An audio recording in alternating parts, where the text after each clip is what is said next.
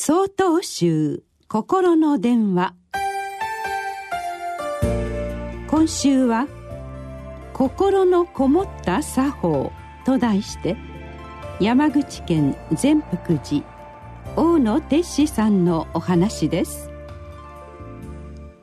曹洞宗には古くから伝えられている多くの作法があります。食事の作法をはじめ挨拶入浴トイレに至るまで日常生活の全てにおいて細かく決められています。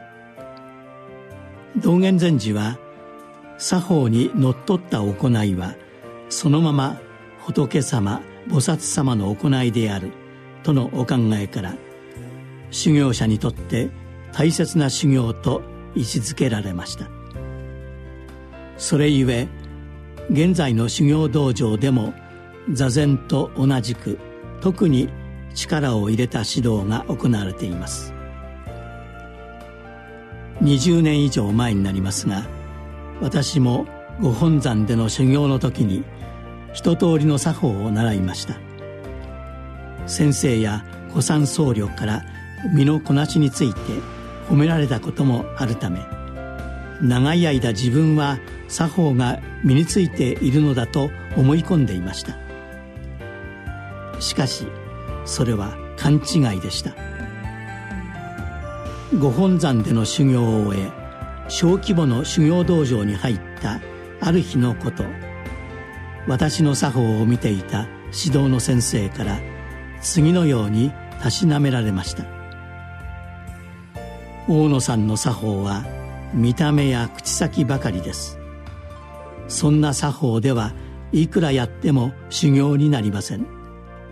一つ一つの作法をもっと丁寧に心を込めて行いなさいと。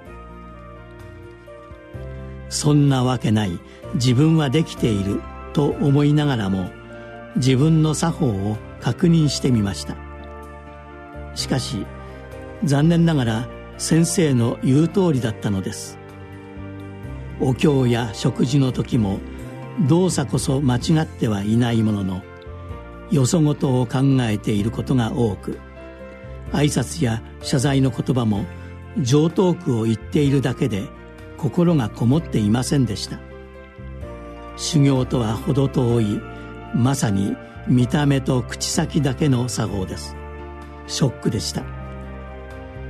指摘されるまで気がつかなかった自分を深く恥じ入ったのでした。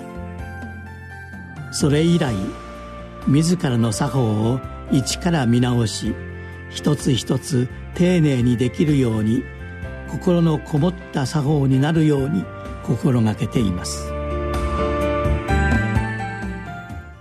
10月23日よりお話が変わります。